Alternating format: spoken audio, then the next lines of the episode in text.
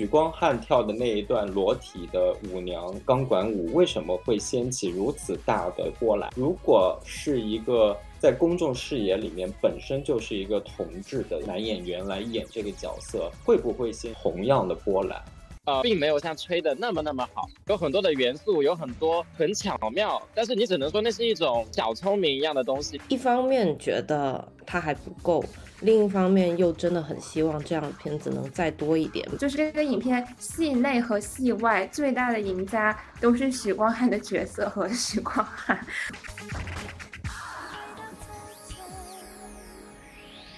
大家好，我的名字叫 Kevin，我现在呃在美国念呃中国语言与文学的博士。今天呢，我想要录这一次播客呢，主要是因为在八月初的时候，连续一周内看了《芭比》跟《关于我和鬼变成家人》这件事。我觉得这两部电影在当下的电影文化当中都掀起了不小的浪潮，并且这两部电影有很多相通的地方。都是关于性别的议题。然而，当芭比在全球都掀起了各种各样的讨论的同时，好像关于我和鬼变成家人这件事呢，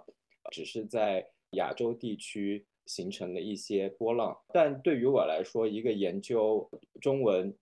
文化和文学的人呢，关于我和鬼变成家人这件事呢，更加值得拿来讨论。所以今天呢，请到几位良师益友，分布在地球的不一样的地方，来跟大家一起说一说关于我和鬼变成家人这件事。这部同志议题的电影跟以往有怎么样的不同？我们也同时探讨一下这部电影的失与得，它的成功在哪里，它的局限在哪里，以及在成功与局限之间呢，我们要怎么样？才能更深入的去思考华语世界、中文世界、非西方世界的同志文化的新的一些衍生出来的表达和论述。下面我请其他几位来做一下自我介绍吧。大家好，我是一心，我现在在美西读比较文学博士。然后我是先看了《鬼家人》，再才看再看了《芭比》，就觉得确实是很有关系。虽然都是商业喜剧，但是我觉得两个商业的程度以及针对的群体都还挺不一样的。反正也觉得对比起来聊会还蛮有趣的，而且一开始的宣发到营销都还做蛮成功的。我们待会也可以讨论一下这一点。嗨，大家好，我是雪岩尤妮卡，现在在呃新加坡国立大学读 Cultural Studies in Asia Program，然后第二年。我也是在电影院里面同时看了《鬼家人》和《芭比》两部影片，《鬼家人》是在四月份看，然后《芭比》是上上周才看了。我也是觉得这两部影片放在一起比较会非常有意思。我也认为，呃，《芭比》在全球掀起这么大的轰动的时候，《鬼家人》却只有东亚地区、华语地区在讨论。那我们也可以思考一下背后的原因是什么。大家好，呃，我是东来，现任职于上海交通大学人文学院。我也对这个话题非常感兴趣，但我只看了《鬼家人》，因为《鬼家人》的确刚才像一心讲的，它营销的时间很长，力度很足。反正在华语地区，特别在台湾吧，经常有放出来各种各样的片段，就是综艺节目上也会出现他们的团队呀、画面啊等等，所以还是比较期待的。也很期待跟大家一起讨论，特别是像开文讲的，把它放到一个重置华语文化在线的这么一个角度，它的新颖之处，或者是它的一些窠臼又在哪里？谢谢。好的，那我就先来抛砖引玉一下。就我个人的这个观影经验来说呢，《鬼家人》在影院里的反响，其实它的轰动程度是要大于《芭比》的那个轰动程度的。我在，我是同时在纽约的。两个不同的影院观看的这两部电影，《鬼家人》呢，整个在放映的过程当中，整一个呃放映厅的这个氛围是非常好的。那可以看得出来，在《鬼家人》的放映过程当中，大部分的观众都是亚洲面孔，并且呃女性居多。在放映的整个过程当中，不停的有呃女性的粉丝大叫，比如说“老公你好棒”，哇，老公。你好帅，他整一个那观众与荧幕的那个交流的这个过程当中，是呃。形成了《鬼家人》这部电影的一个非常 vibrant，用中文的话来说，就是一个非常热闹的一个观影的环境。与此相比呢，《芭比》的这个整个观影环境可能就没有那么热闹。它是一个非常典型的中规中矩的西方的观影式，呃，大家会笑，但是不会有人大喊大叫，不会有人过于兴奋。所以这本身，我在我的观影经。验里这两部电影，它就体现了一个呃华语观影的这种媒介环境，以及这个非中文的美国式的西方式的这种观影环境两种观影的体验。但是对于我来说非常遗憾的点呢，《芭比》呢在全球范围内形成了不小的讨论，然而《鬼家人》这部电影呢，只是在亚洲地区掀起了一些讨论。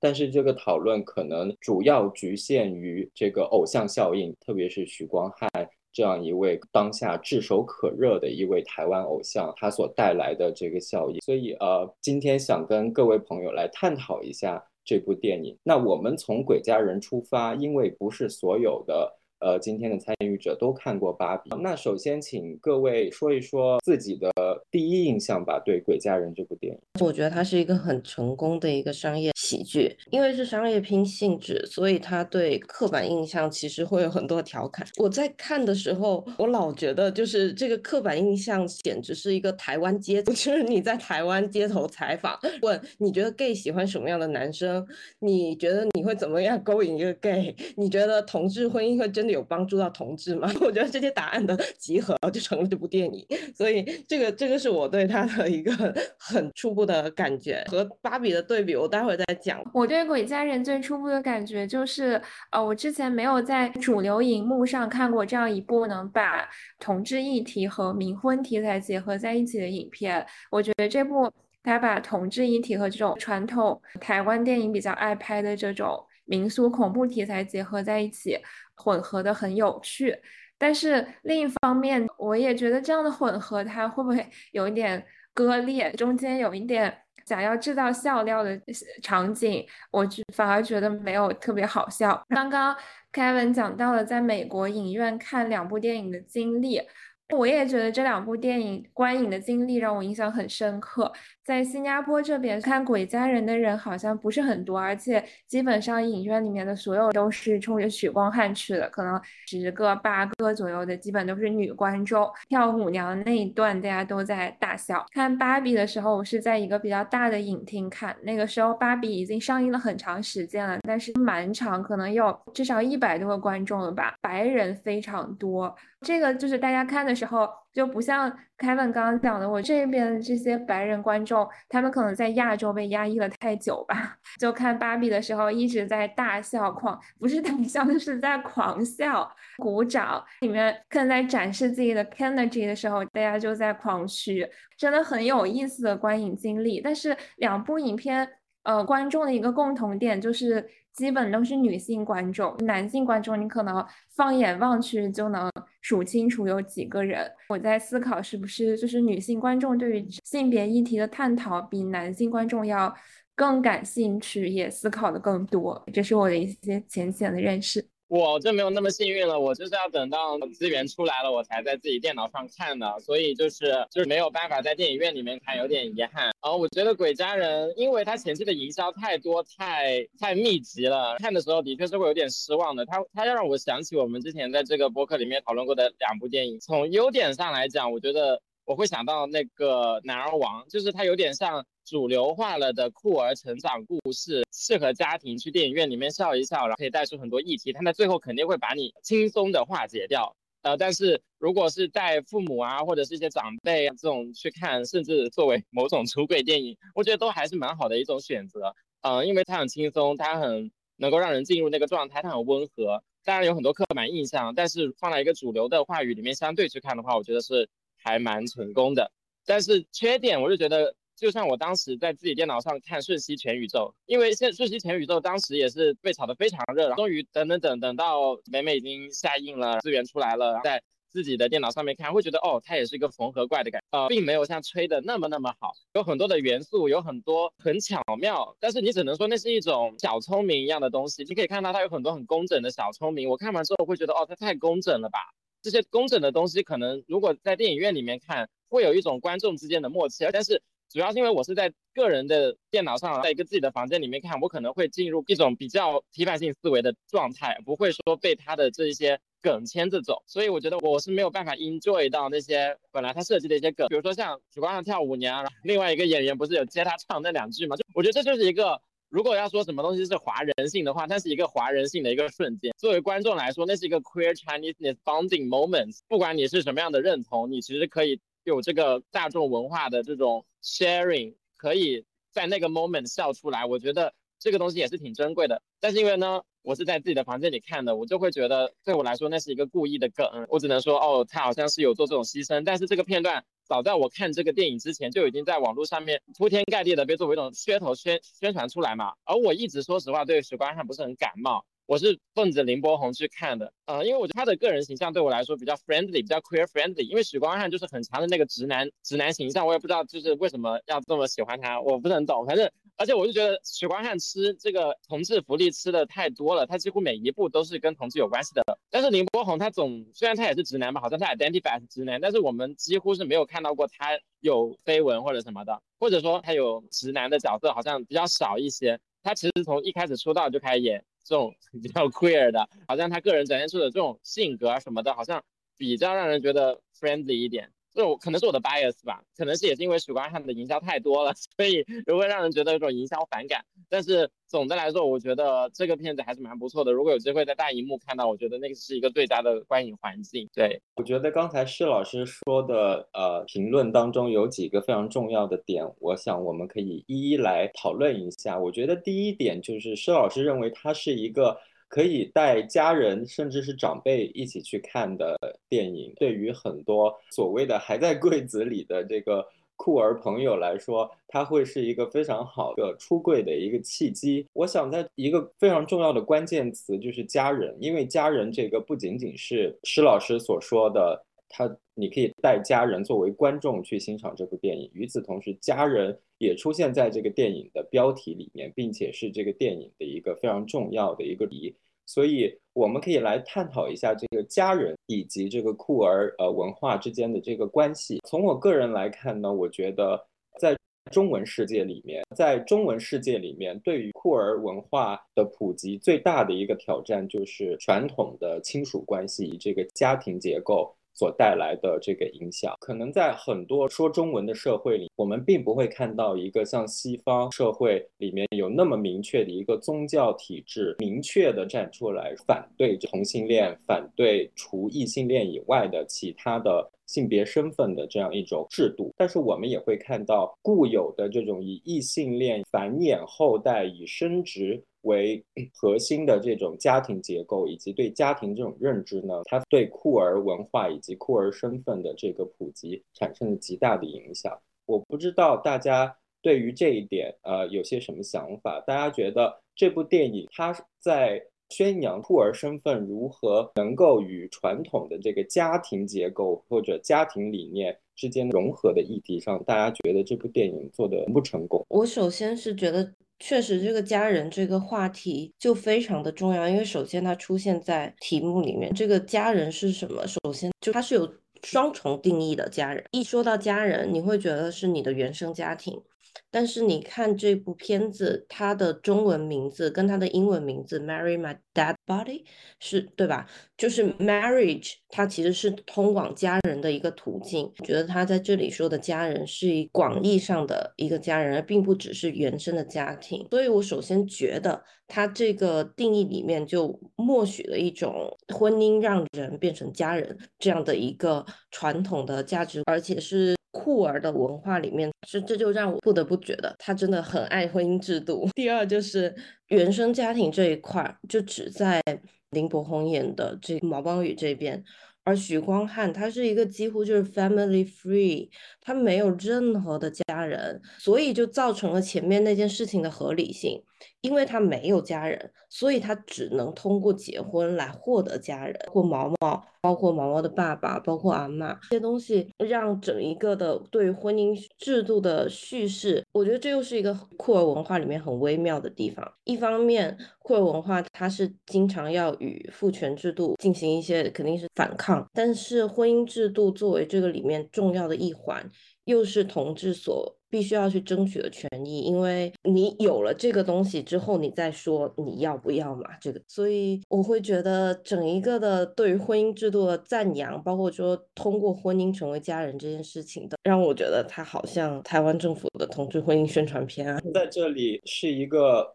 婚姻平权的一个问题，但是我觉得，其实婚姻平权这个问题，在华语世界以及在以美国为核心的这个西方世界里面，它看似是相同的议题，但是我觉得底色是非常不一样的。对于美国这样的西方世界来说的话，婚姻平权它其实牵扯到非常多的社会福利的问题，譬如说，呃，你能不能享有你的配偶的社会福利、医疗保险等等，这些都是。威胁到酷儿伴侣在实际生活当中的生存、健康等等非常实际的一些问题的，所以婚姻平权对于西方世界的人来说，最根本是牵扯到生存和生活的问题，所以婚姻平权至关重要。但是在华语世界里面，我觉得意识形态的。或者是传统的这个理念，好像它具有更大的左右的力量。就好像人这一辈子，你是一定得进入到一个家庭里面的。如果你不进入到一个家庭或者一段婚姻关系当中，好像你的人生是一个不完整的，甚至是失败的。所以，在中国大陆，我们会看到很多父母会帮孩子去相亲，哪怕孩子太忙了，那。父母会去到公园里去，去兜售 自己的这个子女，帮这个子女找到一个所谓合适的伴侣。好像就是在传统的观念里面，好像你是多么的成功，或者是多么不不成功。你的人生的完整性就取决于你能不能找到一个伴侣，进入一段婚姻，并且能够生与你的伴侣继续生活下去。他好像考虑到的比较少的是由婚姻带来的这些所社会福利能够给你的保护，而更多的是考虑到这种传统的家庭作为衡量一个人的一生的一个标尺。我不知道其他几位是怎么看的呢？我也很同意刚刚两位说的关于婚婚姻，就是结婚和家人之间的关系的一些理解。我在看这部电影的时候，我想到了一个很关键的概念——情感纽带。我觉得第一方面的情感纽带，我是思考到了关于代际关系和所谓的。孝一些方面，嗯，我感觉在东亚家庭里面长大的孩子们，他们要想出柜，好像就是比西方的那些酷儿群体要更难，因为在东亚家庭，就是你自己不仅仅只属于你自己，而是属于整个家庭的。你甚至如果是一个男生的话，你还要光宗耀祖，让这个家庭变得更好，发展壮大。甚至还承担了这种继承，就是延续血脉的这种使命。我在看这个的时候，我发现毛毛他的母亲好像一直都是缺席的，因为他跟他的祖母关系很好，而且最后演的是他跟他的父亲和解了。但是母亲的这个角色一直在缺席，我就想到说，很多东亚故事里面探讨这种父子关系或者代际关系的影片里，好像母亲这个角色永远都是缺席的，最多就是加一个祖母这样的女性角色进来。但是在这部影片里面，我们也可以看到王静饰演的这个角色，我记得她好像是帮她的母亲复仇还是什么来着。本质上你看到了，我不知道加入这个角色是不是一种。政治正确就是要让你看到一个这种美丽而强大的女性，但是她帮母亲复仇这一点又很符合东亚传统价值观里面孝道的践行，所以。我觉得这个代际关系和孝道，还有母亲的角色都是很值得思考的。另外，我也想到了，就是婚姻和家庭之间的关系，没有结婚，但是他们又很相爱的话，这种可以算是家人吗？呃，家人的这种定义，就是必须得靠婚姻去定义和绑定的吗？我是从这两个方面去思考这个情感纽带。嗯，我我刚才就觉得艺兴的那个观察，哦，还有学员的观察都特别好，因为我们看的时候很容易忽略了什么东西是缺席的。哦，你们没有提之前，我真的没有想特别注意过，说许光汉的角色真的是就一个人，为什么会这样子设置？为什么毛毛没有一个母亲的角色等等？我觉得这些都很很关键。但是我自己在看的时候，我就发现和鬼变成家人这件事，其实他在 reception 里面有的观众不太喜欢的原因，会觉得。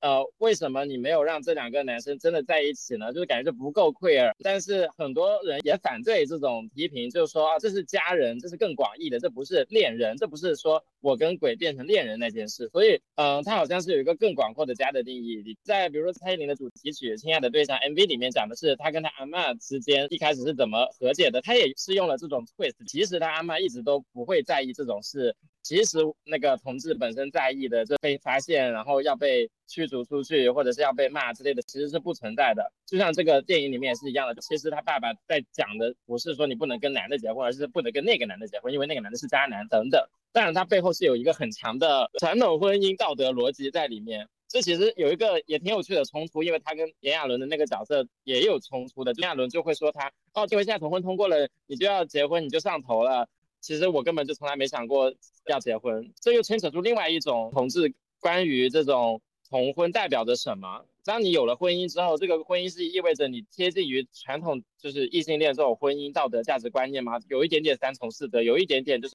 相互绑定，或者还是说你有有了这个婚姻权之后，你可以。利用它去做你自己想做的事，但是这个到底是什么呢？是去有 open relationship 吗？还是各种 partner 呢？这个多元成家的 boundary 在哪里呢？因为现在也有很多提出之前多元成家有提出三人、四人结婚的，多人结婚，那怎么办呢？等等等等，有很多这样子的一些牵扯出来的议题。所以他他的确有把这些面相有有扒出来一点给我们看，但是他主要还是想讲的是跟这个父亲和解。很多人都说这个片段才是最感人的，到最后他们都哭了，就是因为是这个片段。但是这个片段的确是比较 cheesy 的，的确，因为我们追溯到聂和笑之间的这种 dialectic 这种牵扯，一直都是在这个东亚同志文学当中不挥散不去的一个 force。以前可能就是害怕被家赶出去，后来就是要主动的霸家，就把这个家霸掉、霸黜掉了，自己就主动出手。后来又通过各种各样的方式多元成家了，回家了，建立一个自己更大的家庭等等等等。所以我觉得他现在已经在这种很多多元的选择当中建立起了一个好像最大公约数一样的。他既要跟爸爸和解，也要让阿妈和这个新的老公啊形成一个。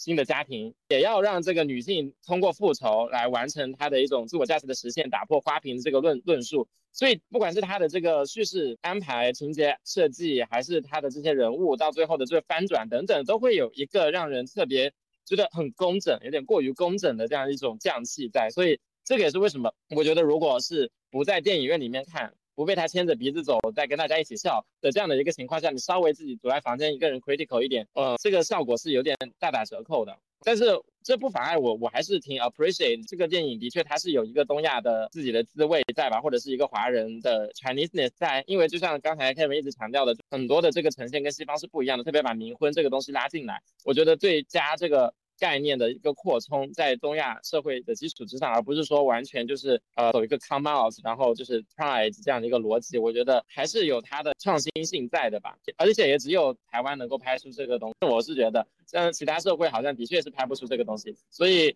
嗯，它还是有它的贡献在的。只不过是它必须是在一个商业喜剧片的标签下面去理解。我觉得正像几位所说的，这部电影它有它的创新的地方，它也有它比较局限的地方。在我个人看来，它的创新的点就是，特别在台湾这个社会里面，它创新的点就是我们看到这部电影是一个极大的想要将这个酷儿同志文化。在台湾在地化的一次尝试，这种尝试或者是试验的话，我觉得在影片一开始，或者是说这个冥婚的这个主题之下，就已经非常明显了。我们看到这个影片的开头是在那个庙里面，阿妈就开始做法，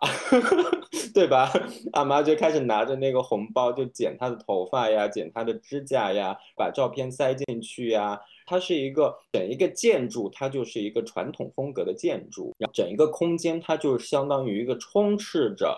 传统意味的一个空间，对吧？然后在这个空间里面，我们看到了电影的开场是带有一些鬼气森森的氛围的。但是马上跳转的另外一个空间就是健身房。那我们看到那个健身房，它是一个。超现代，甚至是一个后现代的，用一些人类学的一些理念来看，它是一个 non-place，它是一个没有任何 identity 的一个空间、一个地点，里面充斥着现代的这健身器材，每个人他穿的、他的行为模式都几乎与彼此没有很大的这个差异啊，传统的。庙的这个空间与与现代甚至是后现代的这个健身房的空间，它其实就形成了一个非常强烈的一个。但是这种对比可能是这部影片它就想要缝合的一种意图吧，它想要缝合这两个本来在我们看来。就是不可能同时存在的两个空间，它所代表的两种价值，它所代表的两种生存模式之间，是不是有一种可能，它们是可以并存的？在我个人看来，这个电影它的优点就在于它想要去在地化同志文化，它不想要将这个。同志文化或者同志身份作为呃浮在表面上的喊口号式的，甚至是以西方为中心的这种普世价，但是它可能同时也存在一些非常明显的局限。就像刚才几位都提到的，它毕竟是一个商业片，它必须要考虑市场，它必须要考虑。用施老师的话来说，就是一个最大公约数，这个市场上最能够被接受的一种形式来探讨这本身就非常复杂、本身就非常呃难以去理清楚的一个问身份跟这个家庭关系之间的这个问题。所以在这一点上，我我觉得我非常同意施老师的看法，就这部电影从这个角度来看，它不够激进，不够 radical。那有的人他可能会觉得说多元成家，那既然是多元成家了，那没有必要去再遵从一夫一妻制度了，对不对？这现代的这种传统的异性恋家核心家庭的这种一一夫一妻制度的时候，我们可以多人成家，对吧？那这种非常激进的这个观念呢，可能在这个电影并没有被探讨，是看同志身份能不能够。融合到大众最能接受的打引号的一夫一妻的这样一种现代的异性恋的家庭模式当中，那这是我想今天非常重要的一个主题。第二个主题是让我们来想一想，呃，这个直男演员和这个同志角色之间的关系吧。因为在我个人的这个观影的经验里面，虽然我在电影院里面大笑。也有非常感动的这个部分，但是走出电影院的时候，我心里面一直在想，为什么我们会那么喜欢看直男演员去演同志角色？许光汉跳的那一段裸体的舞娘钢管舞，为什么会掀起如此大的波澜？如果是一个在公众视野里面本身就是一个同志的男演员来演这个角色，会不会掀同样的波澜？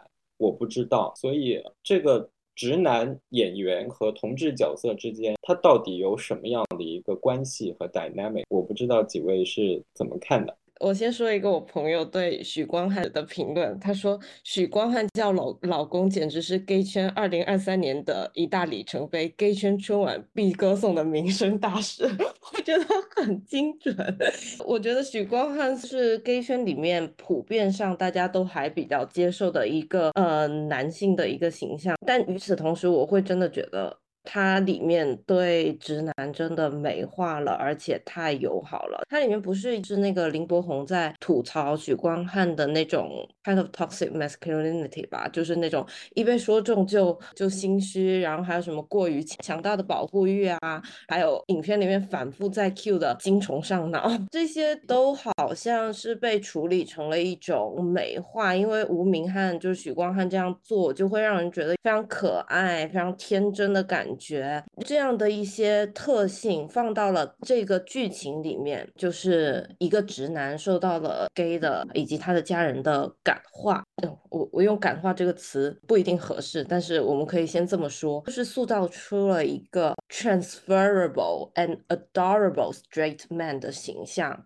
让我觉得就像刚才施老师说的一样，他很工整。而且他必须取一个最大公约数。但实际生活里面，我们根本就不可能遇到这么可爱、这么善于改变的直男，完全不可能，好吗？他最开始都在骂死 gay 的人，怎么可能最后就欣然接受这一点？我会觉得你就一个粉红的泡泡，这也是我觉得跟芭比特别可以对比的一点。对直男真的太友好了吧？芭比最后还甚至给 Ken 留了一条生路，让他去找寻新的自我，就真的是觉得一个弱弱势的群体，他真的很照顾一个强势的群体，一个有 privilege 的群体，他们的感受。前面对家人的部分，我我觉得他我还可以接受，说他在 negotiate 一些东西，这部分我会觉得真的对直男太过于友好了，我会觉得不太舒服，因为他甚至有一个可能是 gay 会前赴后继的去为。直男附身，我觉得不要了吧。我觉得说到这个点，我也是感同身受。起码在我的人生经验里面，可能我的确是没有碰到过这种会被感化的这个直男，最后就是变成了家人，超越了友谊，但是又不是很俗套的落入爱情的这种呃男同志和直男的这种关系，可能真的是太过于。理想化太过于乌托邦了，但是与此同时，这个反面呢，我们看到其实这部影片里面有多个不一样的这个同志，他可能一方面在。理想化这个直男形象的时候，也在理想化或者是在推崇某一种男同志的线，而没有凸显出男同志他本身就是非常不一样的。譬如说，这个电影里面一开始出现的那吴明翰去钓鱼执法的那位男同志，对吧？那个男同志他可能就跟毛毛所呈现的这个男同志。非常不一样，因为那位男同志就是他，可能就是嗑药，家庭背景很显赫，会在健身房里面约炮，对吧？另外，毛毛所体现出来这个男同志就注重环保，人生理想就是阻止地球暖化，与此同时又跟家人是生活在一起，是一个呃没有过分脱离这个传统的。孝道的这样一个男同志，所以整个毛毛这个男形象，他是非常符合我们传统的异性恋的道德标准，就是非常 likable，对吧？非常 identifiable，呃，或者说我们就是社会上最能接受的就是这种男同志的形象。那社会上可能不太能接受的是那种嗑药，然后会在健身房里约炮制的形象。所以 那个男同志的形象好像就是除了开头为了介绍，呃，许光汉这个角色是一个恐同的警察，这个然。他就马上就消失了，在这个电影里。然后另外就是一警察局里面那个长得胖嘟嘟的那个 很可爱的那那个警官，他可能也是男同志的一个形象，但是他的那个形象也是没有被发展出来的。首先，呃，非常同意刚刚大家提到的，就是里面许光汉的这个直男角色太 adorable，在现实里面我们都没有人可能会遇到这样的角色，这个我真的很同意，因为我的所有 gay 朋友全部都喜欢过直男。这部影片里面许光汉的一些行为，可能就会把它刻画成可爱啊，直男很可爱的特性啊等等。但是如果这些特性就是在现实生活中被一个直男，实践出来的话，他真的 一点都不可爱，好吗？这个时候我就想到电影的对于直男的这种 representation 是不是有一点问题？把很多的直男特色都有可以美化，而且看完这部电影之后。我我甚至都有一种错觉，我认为这些直男是可以被感化到的，是可以学习到这些性别知识的，是可以理解到哦，这个世界上原来不只是只有直男这么一种群体了。但是我 等我冷静下来，回归到现实之后，我就发现现实中的那些直男，他们真的都不是这个样子的。所以我觉得这个层面上有一种 misrepresentation 的问题，而且就是刚刚 Kevin 提到了关于直男。演员演 gay 的这个问题，我觉得这部影片还有点不太一样，因为许光汉他在这部影片里面演的只是一个，演的也是一个直男嘛，而且他在演这部影片之前，大家也都知道他是直男，他也演过异性恋的作品等等，但是这让我想到了这段时间很火的。Heartstoppers 就是心跳漏一拍，就里面那个胖胖的、壮壮的、有点可爱的那个小男生的小男演员，他在演完那部剧之后就遭遇到了网暴。有很多人怀疑他在酷儿 biting，他本来是异性恋，可是在消费酷儿群体，这个就让他很困扰，所以他被迫在社交网站上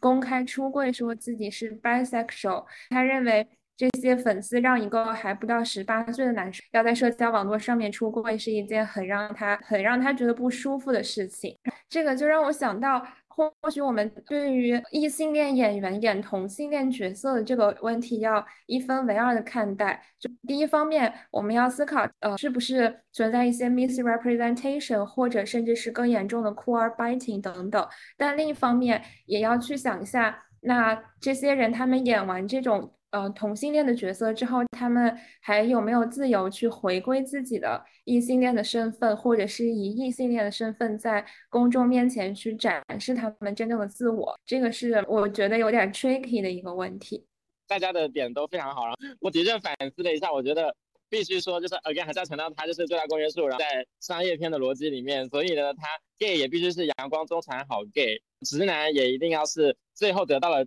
一切，但是也还得到了教养，就是他直男还升级了，他得到了很好的 queer education，但是他其实所有的 heteronormative privilege 是没有被 systematically challenged 的，所以其实他到了最后，他只是把自己变成了更好的人，right，把自己更经过这些左派的洗礼，不管是保护环境还是呃不恐同，还收获了家人，不仅经过了就是 queer education，还收获了 queer family，然后最后还被一个已经死过一次的 queer ghost。给又救了一命，所以就简直是开大挂了。就如果我们去看那些 minor 的角色，比如说那个胖胖同志，的确他就是一个 comic relief。他不仅是没有存在感，而是很传统商业片里面经常会有 queer relief，就是这种 comic relief。一般以前就是好莱坞大片，就是什么黑人来当；华语电影里面也就是娘娘腔来当。现在在一个主打 queer 的 film 里面，就一个胖的 gay 来当，所以。总会有一个高下位阶里面比你更下位阶的、更不符合主流主流审美的人来当。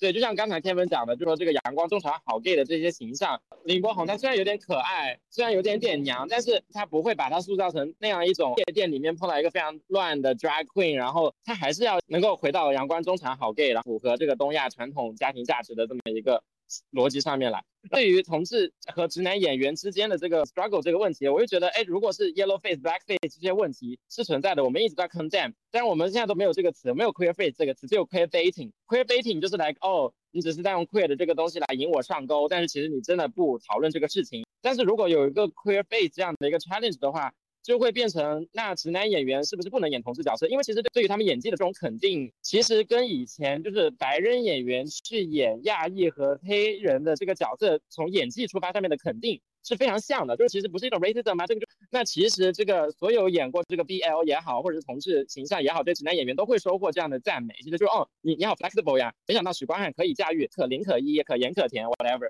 那这样子的话，就完全变成了一种被他们收割的感觉。非常 ironic 的一点是，看这个八月去看这个电影，那个炎亚纶已经塌房了。炎亚纶 作为一个唯一的同志演员，然后他是比较符合那种同志演同志的这种政治正确逻辑吧。如果非要有这样的政治正确逻辑的话，但是他的确演的又是个渣男，他本身现在又变成了一个渣男，所谓的塌房了。那就觉得非常的 ironic，非常充满讽刺意味。呃，有一个好不容易有一个同志演员，好像是已经差不多在大众眼里已经出柜了，但是他的形象就是比较渣，他演的刚好又是渣男。但是他其实是试图通过这个角色和这个电影，想要把自己洗白的，就我就演个渣男，大家还是继续爱我。明星很容易就可以通过自嘲和这种角色的出演，把自己，所以我就觉得哦，看这个电影。他又再次出来演一个呃渣 gay 的时候，我就觉得这个真的是很 ironic。就当然有终于有一个 gay 演 gay 的，但是他又不是主要的，他演的又还是这样子的一个跟现实有一定 echo 的一个渣 gay。这里面有很多很巧妙的东西，可能一时半会儿我们没有办法完全拆解。许光汉他作为一个中心人物，他的这种被 queer 人群还有女性大众 desire 的这样子的一个明星身份，我个人没有很喜欢，是因为比如说他和林柏宏一起上那个小 S 的节目的时候，因为小 S 就找了一帮 同志来对他们两个进行一一番这个物化嘛，主观上明显对这种物化还是非常的不习惯的。你们不知道有没有看到他跟阿妈的视频的时候，右边的这个水杯下面是有一行字的，是人鬼可以冥婚，同志不能结婚。我我真的不知道他放在这里表示的是以前的许光汉，还是说到现在为止他仍然是这样。他左边这个这个应该是个润滑剂吧？这两个非常直男明显的东西，其实我觉得他可能如果说他表表示是现在许光汉仍然是这样子的话，那其实表现的是直男是不可感化的。我觉得这个还是最后有一个 Q 出来的一个细节。这个细节真的是 让我们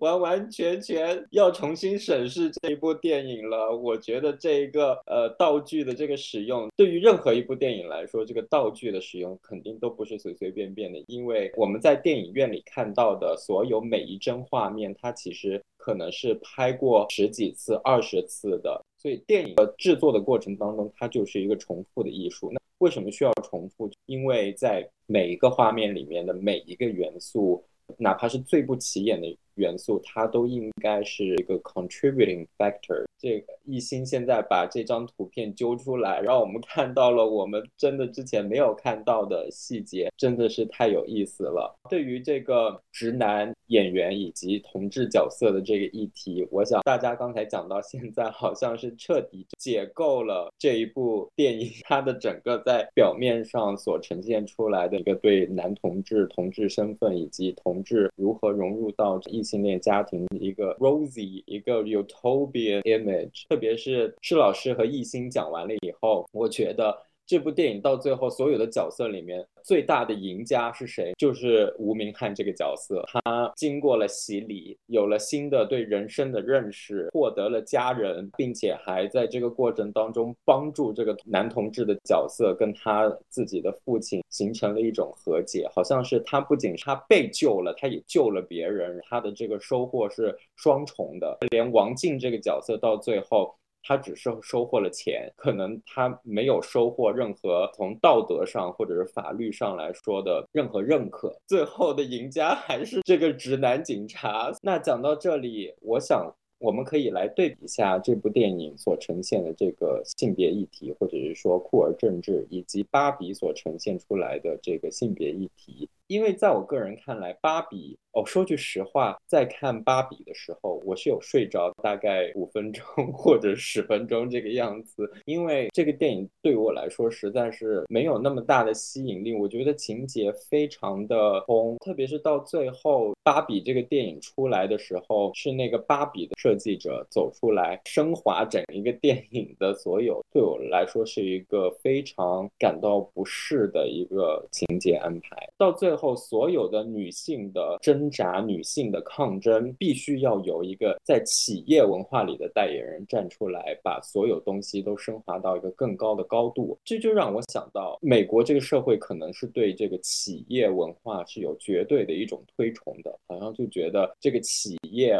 文化是这个社会的根基，任何东西只要这个企业是可以帮助这个女性平权的，这个企业是可以推动父权制。度的这个解体的，在我看看来，这一点非常让我感觉到不适。就像刚才 几位所说的，在《鬼家人》里面，到最后这个直男成了最大的赢家，现在想来也是让人觉得匪夷所思的一点。我不知道大家怎么想。特别是在《芭比》这个电影里面，它其实批判的是企业利用 woman agency 这个。作为它的卖点去营销、去销售它的产品，我觉得这些东西在影片里面的批判，随着最后 Greta 的出现而变得没有意义。我对这两部片子有一种很类似的情感，是一方面觉得它还不够。另一方面，又真的很希望这样的片子能再多一点。既然有那么多的超级英雄，多一点芭比这样的电影，我觉得也是蛮好的。两部片子讨论的议题，相对来说，我会觉得芭比要更多层次一些，就鬼家人的喜剧的色彩更多、更直给一点。但他们两个在最后上价值观的时候，都让我觉得太生硬了。之所以说太生硬，我觉得也跟我们前面讲到的太容易有关系。包括芭比里面经过了这样一番，你就改变了这整一个世界。倒是母女关系的修复相对来说比较自然。在鬼家人里面，我前面其实我们在讲家庭的时候，一直没有来得及讲，也没有就是找到合适机会说到的一点是，我觉得他在里面对于传统家庭的塑造也是非常 ideal image。这个里面，嗯，林柏宏饰演的这个角色，其实我觉得他好像甚至不需要在他的家庭上做出特别大的努力，他的阿妈非常的拥抱他。他的爸爸其实也一直都爱着他，他们两个的冲突好像就是一个误会，但真实的生活里没有这么容易就改变了这一切。芭比也给我这样的感觉，我觉得这些的改变都有一种爽文的感觉，所以会让我觉得有一点太轻易了。我我想再多说一点，芭比里面的女性形象跟这个部片子里面的女性形象，她们虽然好像都在挑战一些传统的价值观，但是仍然会有一种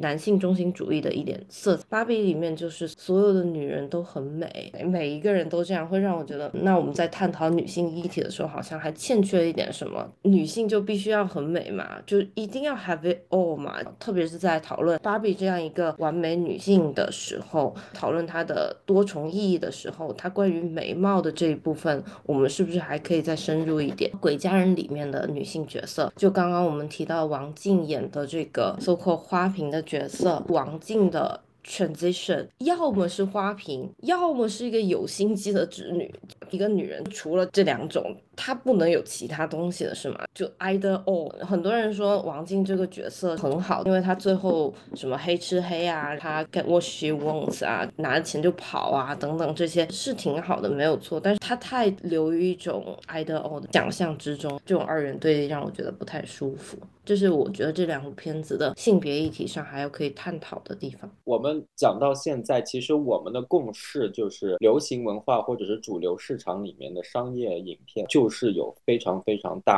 的局限。背后的原因有很多，有可能是创作者的思考不够，也有可能是哪怕创作者有这些思考，但是有市场的考量的话，他没有办法放那么多东西进去。我也很同意刚刚。艺兴和爸爸你们讲到的就是这两部影片里面让你们不舒服的点，同样也是让我不舒服的点。首先，在《鬼家人》里面，我一直觉得女性是比较缺席的，因为奶奶的这个角色就很符合传统的直男电影里面对于奶奶的想象。王静的这个角色。他说白了就是一个冷血的花瓶嘛。挖掘的话，肯定他也有很多的故事，而且王静的演技也非常好，但是在这部影片里面反而没有得到什么展现。林柏宏的演技也非常好，但是就是这个影片戏内和戏外最大的赢家都是许光汉的角色和 许光汉。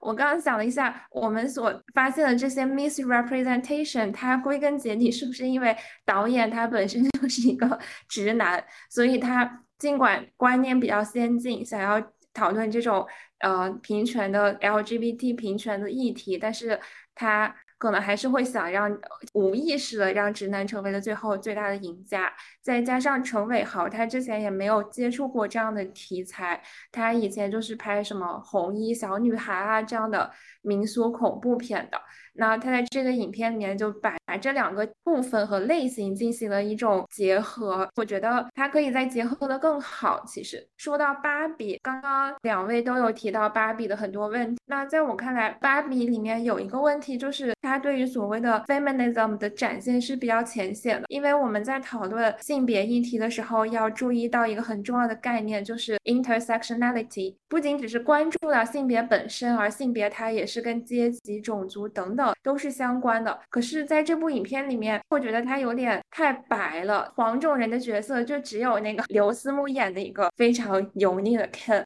不过刘思慕演技演的真的很好，把这个 Ken 演的真的非常非常的油腻，很符合这个角色的形象。其次，好像有那个棕色人种的女生芭比，但都是比较有点可有可无的角色。那一对母女是有墨墨西哥血统的吧？我觉得。但是嗯，主要的角色还是白人美丽的芭比。而且我有注意到里面那个 Wild 芭比，就是打扮看起来很疯狂的那个芭比，她就很符合传统的白人对于所谓女权主义者的认知，短头发的 Lesbian 看起来比较。疯狂激进的这种，好像，而且他是这个整个运动的发起者嘛，就是是他教育了这这个美丽的白人芭比，那这就很符合刻板印象里面的，就真正的激进的女权主义者，她就只能是这种呃看起来长得怪怪的短头发的 lesbian 形象。那我觉得刚才雪岩所说的。真的非常一针见血，让我们看到了同样在《芭比》这部电影，它可能也有某一种潜意识的酷儿身份文化之间的关系。这种关系不见得是一种非常融洽的关系，这种关系我们细细想来是非常有问题的。起码是在这个电影的呈现上是非常这一对关系不能被简化成电影当中所呈现的这种所谓教育和帮助，最后大融合，大家就是 one big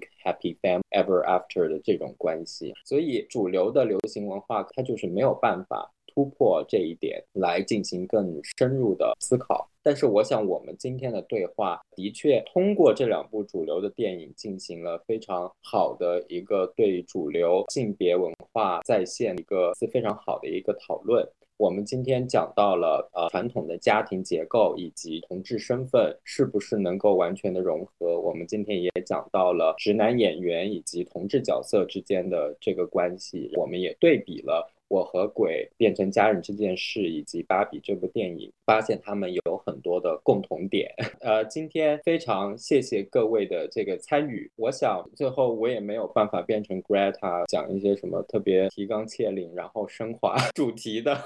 大家有没有什么要升华主题的？施老师刚才一直没讲话，施老师要不然来一个 final remark。我觉得大家可以讲一讲这个鬼家人这个电影在酷儿文化华语。酷儿文化当中，它算是一个什么位置呢？就算只把它摆到就是华语酷儿商业文化吧，商业文化产品这样子一个的一个位置当中，它跟近几年，就比如说从前几年有刻在你心底的名字啊，在前几年呃一直都有吧，反正今年台湾特别多，特别是在这个二零一九年以后，对吧？它是代表着一种多元化的新新花招吗？还是说他们还是做的不够多元呢？其实我有的时候对台湾的酷儿文化产品的情感还挺矛盾的，一方面我觉得哦，of course it's good，you know，we cannot see this anywhere else，但是它又让我觉得很失。望有的时候，因为 ever you have all this 物质基础、精神基础、文化基础去做这个事情，但是电影方面的呈现上来看的话，我觉得好像还不如九十年代，当时还有很多酷儿科幻作家涌现出来的一些 ideas，为什么都没有在更 radical 的情况下去想在一种酷儿乌托邦？就比如说我们一开始也说了，这个鬼家人也好，芭比也好，其实他们都没有真的很系统化的去反思父权制嘛，他可能是给你看的某一种突破的可能性，但是这是非常轻巧的，所以好像他们没有在一个都有这个文艺。自由的前提下，给出更 radical、更有创造性的这样一种想象，反而只是在缝合很多商业元素到一个非常合家欢的一个结局。这样，我不知道大家对这个它的这个位置怎么看？就是我们应该如何评价它在华语酷儿文化当中占据的位置，以及我们可以期盼怎样的未来？特别跟施老师感同身受的，但是我觉得施老师可能对台湾的这一套带有这种民族主义的酷儿论述有一些意见，但是我个人看来，我觉得这是一次尝试，这是一次实验。我个人是非常看好酷儿文化在整个中文世界里面的继续的走向的，因为酷儿文化它本身，它作为一种当代的政治论述，它其实就是起源于西方社会的。当然，这并不是说在华语的社会以前的华语社会里就没有这种同性啊，或者男男关系啊、女女关系啊，就没有这种超越异性恋关系的文化。我只是说酷儿政治，它作为一种特殊的当代政治论述，它是起源于这个西方社会。然而，这部电影让我看到台湾在一再尝试让这种社会的这种政治论述、文化论述能够有在地的色彩，而不仅仅是在地的色彩。而是在台湾这个社会生根发芽，而这个生根发芽的这种尝试呢，它其实它可能就想要去缝合传统观念以及这个当下所谓时髦的这种酷儿论述之间，但是它缝合的好不好，可能见仁见智。但是就我个人的观点来看，它可能是一次非常有帮助的一次实验吧。我也很同意东来说的，我觉得他的探讨是有必要的，但我觉得鬼家人的探讨因为过于工整而限制了他的想象力。我们说限制想象力这个事情，可能有的时候在大陆显然是受到了审查机制的影响，但我觉得在台湾可能也是商业的一种束缚，让这部片子它可以探讨、可以延伸、可以。更有想象力的空间还没有做到特别好的地方。我们刚刚其实讲到的很多传统上面的部分，它真的 address 很多华语文化与酷儿文化都会遇到的一些议题，比如家庭、婚姻，还有性取向各种各样的东西。但是它可能是因为它的商业片的性质吧，所以导致它在扩展的时候还是收着了点，所以最后会有一个很规整的。的一个商业喜剧片这样的一个结果，我觉得我也很同意刚刚施老师提到啊，施老师还在评论里面说，这二十几年来没有一部台湾这种类型的电影可以超过《蓝色大门》，我觉得我还挺同意的，我感觉。最近几年，台湾拍了一些还不错的同志题材的作品，但是没有一部让我觉得特别惊艳，就像《蓝色大门》一样。我觉得这好像是这些年来台湾的电影人在拍关于性少数群体作品的时候，总是在遵循一种有点像是模板一样的东西。自从《蓝色大门》之后，就很多人。拍青春片都爱拍那种三人关系嘛，女一喜欢男二，但男二喜欢男一，男一又喜欢女一，就是这种。有的电影在这种关系里面加入一点什么政治。运动的色彩啊，等等，男女主角都都可以去参加金马奖啊，等等，就是如此循环往复，总在拍这种类型的电影。在过了那个期间之后呢，又有一段时间，我们会发现每一个台湾长得还不错、演技还不错的男演员，全部都是演 BL 剧集出道，或者是 BL 电影出道。同时，那些中生代男演员，三十多、四十多岁的男演员，他们也，我觉得这一方面说明最近这几年台湾对于 LGBTQ 群体。比较包容，还有对他们的 representation 比较包容，但另一个方面，我觉得他好像也陷入了一个创作上面的困境，很难去突破。那我们除了演这种加入政治文化背景的什么三人恋关系，还有除了演这种比较两个长得很好看的男生在谈恋爱以外，我们还能够探讨什么其他的命题呢？就是怎样才能够更进一步的去推动这个平权运动发展？而且除此以外，我觉得台湾拍。BL 题材很多，但是拍 Lesbian 的就真的很少。除了最近几年有一部什么呃遇见花香的时刻那一部拍的还可以，但是电影方面我觉得真的好像没有深入探讨 Lesbian 群体的，或者是 Transgender 啊等等。更性少数群体的也很少，我觉得这个可以是他们以后在突破的一个地方。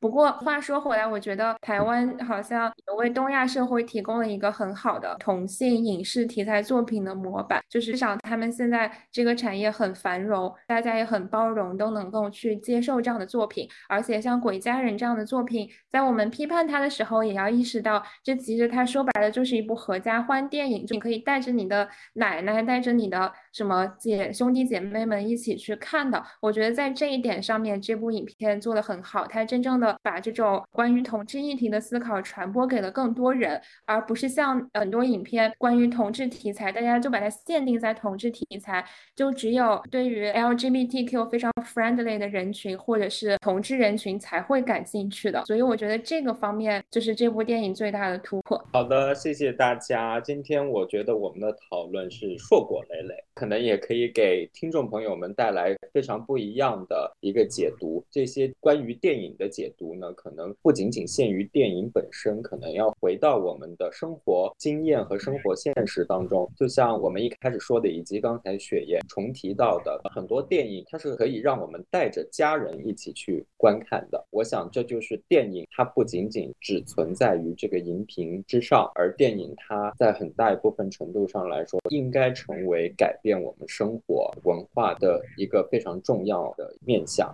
所以希望我们以后能够看到更多更好的关于呃性别的这个电影以及其他的文化的材料。今天也特别谢谢一心，特别谢谢雪岩，特别谢谢石老师。我们分布在地球的各个地方，在不一样的时区、空间和时间 不能够把我们阻隔，我们还是在今天来到这个虚拟的。透过荧屏这个 interface，我们在这里相遇，它就好像是一部电影，我们不一样的。社会人群可以同时走进一个影院，透过那一块平面去遇到彼此，去彼此交流，哪怕不是语言上的，是通过笑声，通过某一个对镜头共同的一种感受，我们也许就可以推进我们所希望能够看到的更加丰富、更加深刻的性别议题的电影，它的文化再现。那谢谢大家，我们下次再见，拜拜，谢谢大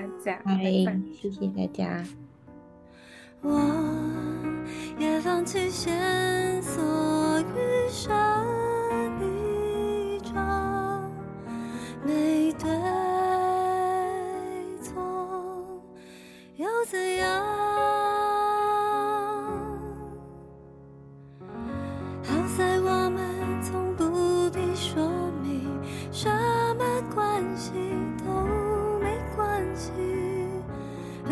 却，很向往寻找亲爱的对象，本质一样，真的存在这种感情，依赖没必要再小心翼翼。你有接住我的方法，我去哪里飞翔，你都会在场。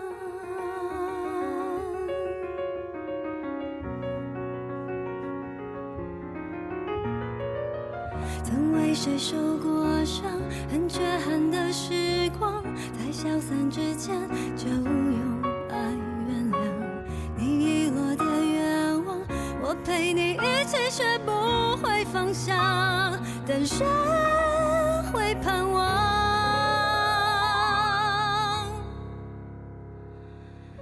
最后，我们像家人贴近，能给的关心。不。关心，不约定，不勉强，这种亲爱的对象，仿佛更理想。